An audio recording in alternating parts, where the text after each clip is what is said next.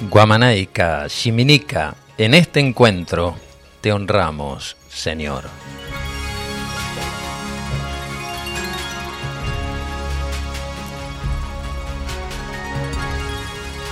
¿Qué tal amigas, amigos? Muy buenos días, ¿cómo están ustedes? Espero que celebrando este sábado, como todos los sábados, abriendo este día holístico aquí por la 90.3 Radio Limón. En este encuentro te honramos, Señor, decíamos en la apertura, y es como un clásico ya de este programa, como, como una especie de bendición para todos ustedes que están del otro lado y para quienes nos reunimos aquí en el estudio a poner lo mejor de cada uno de nosotros. Y así es, vivir el encuentro. Un encuentro como cada sábado, nos autoconvocamos Sintonizamos esta frecuencia, la 90.3 Radio Limón, para vivir un encuentro, para salir de la habitual rutina de este sistema obsoleto en el que vivimos, para abordar temas que nos alimentan el espíritu, como por ejemplo la compasión. Y hoy tuvimos un, ejemplo aquí conmovidos de lo que es la compasión. Acaba de morir una de las gatitas de, de Facu y conmovidos por, por el amor, por la compasión de lo que significa el misterio de dejar un cuerpo y volver tal vez al mundo de los gatitos. Y pareciera que fuera una sensiblería, más no lo es. Es un estado de conmoción, de ver y de sentir ese amor que existía de parte de Facu para con este animalito que lo viene acompañando desde siempre. Y bueno, esa compasión que Él tiene en este instante, a veces es la que no tenemos entre los humanos y tenemos con los animales. Es decir, la compasión está inserta en el ser humano. Es parte del dolor, pero también es parte de las alegrías. Abordar este tema nos alimenta el espíritu, ¿Cuántas veces escuchamos esta palabra, la compasión? Los que pasamos o venimos a lo mejor de una formación religiosa en nuestra niñez, la conocemos, a la palabra al menos. Interpretamos el término como adivinando lo que significa. Pero ¿qué es la compasión? Es una cualidad esencial para que el humano actúe como una prolongación de energías espirituales surge de la unión de la voluntad interna con el amor universal y ayuda al individuo a no buscar algo para sí mismo y dedicarse a superar obstáculos dentro y fuera de las circunstancias por las que atraviesa, siendo parte del fluir de la vida misma. La visión mística establece que es de naturaleza de un segundo rayo, amor, sabiduría. Según se dice, Jesús de Nazaret pertenecía y pertenece a esta cualidad, a este rayo. Y lo demostró sobradamente, claro que sí. La compasión no es una meta que se pueda alcanzar si antes no se trabaja la aceptación y posteriormente la comprensión. Por eso el amor sabiduría es el rayo espiritual que permite llegar a ese estado compasivo y a interpretar los hechos y sus agentes con una percepción más abarcante. Es cooperar sin interferir. Y crece a medida se va desarrollando el fuego solar.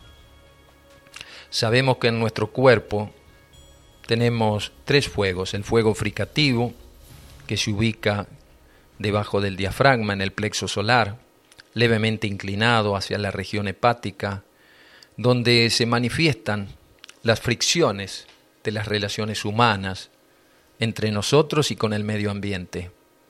Y allí se manifiesta a veces la violencia, la ira, la bronca, el rencor, la rabia. Movilizada la voluntad, después está el fuego solar, en la región del cuarto chakra, el corazón. Allí está la comprensión, la aceptación y la compasión. El amor planetario, esto que vivenciamos esta mañana. La relación más expansiva que un hombre puede emitir a través de ese chakra. Y después viene el fuego cósmico, que está relacionado con el séptimo chakra en la glándula pineal. La conexión con la divinidad sin intermediarios. La intuición, el fluir de la vida integrada. Cuando el individuo está imbuido de la esencia de la compasión, comienza a conocer internamente a sus semejantes, a saber cómo ayudarlos según las leyes espirituales. Muchas veces ayuda sin hacer nada. Externamente no hace nada, pero internamente sí, pues se conecta con el propósito superior y acompaña el proceso tan solo irradiando se mantiene en serena expectación, pues internamente sabe que es la ley superior la que actúa sobre los hechos acaecidos. Tiene como sinónimo la palabra compasión otra palabra muy escuchada, misericordia, a la que a través del tiempo se le ha agregado una carga emotiva, aunque hay momentos en que se la aplica en su acepción más pura, que es cuando tiene efectos curativos y transforma niveles materiales, humanos y psicológicos. La compasión a la que me refiero nada tiene que ver con la lástima o la conmiseración. Por ejemplo, la compasión en el budismo es la esencia de la vida espiritual. Indica la forma en que se debe mirar y tratar a todos los seres vivos, pues todos somos iguales y toda vida alberga sufrimiento, la lástima lastima. La compasión redime y te hace digna, te hace digno. Si bien provoca en el humano una emoción que puede ir desde la tristeza a la contemplación amorosa, como por ejemplo la que emitía la Madre Teresa de Calcuta, era una compasión amorosa para ayudar a los moribundos a una muerte digna. Podríamos decir que la compasión es un estado evolutivo del ser, que puede manifestarse de manera espontánea y ante determinadas situaciones, o bien manifestarse de manera continua a medida transitamos por este sendero de probación que llamamos la vida física. Como proviene de niveles espirituales y no de creencias, es la base para el verdadero perdón. Existe un estado permanente de compasión, de misericordia, que no siempre se la considera es la que emite la jerarquía espiritual sobre toda la humanidad. Si no dejamos de mirarnos el ombligo, no la percibimos, pero está. Está ahí en estado latente. Califica la continua ayuda que la jerarquía ofrece a pesar de que los hombres no siempre corresponden a los estímulos evolutivos que están disponibles. Hay una frase de Santa Catalina de Siena, que vivió allá por el siglo XIV, que dice, la mayor equivocación de quien se aparta de la ley es considerarla mayor que la misericordia divina y así dejar de abrirse a ella. Algunas pautas que ayudan a manifestar esta cualidad es la autoobservación, el saber escuchar, el diálogo consciente, el saber perdonar, la práctica de la generosidad, la meditación y siempre procurar ser un ejemplo de rectitud. Si seguimos sumidos en el individualismo nos alejamos cada vez más de lograr esta virtud.